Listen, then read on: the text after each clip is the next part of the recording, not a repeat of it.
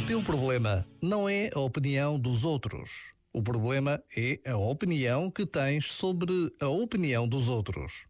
O problema não é que tenhas medo de não ser aceite. O problema é que não te aceitas a ti mesmo. E talvez andes a esconder isso de ti próprio, dizendo que são os outros, são sempre os outros, o problema.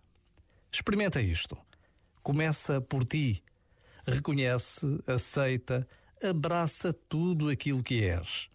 Se fores humilde, serás verdadeiro. Se fores verdadeiro, serás livre. Já agora, vale a pena pensar nisto. Este momento está disponível em podcast no site e na app.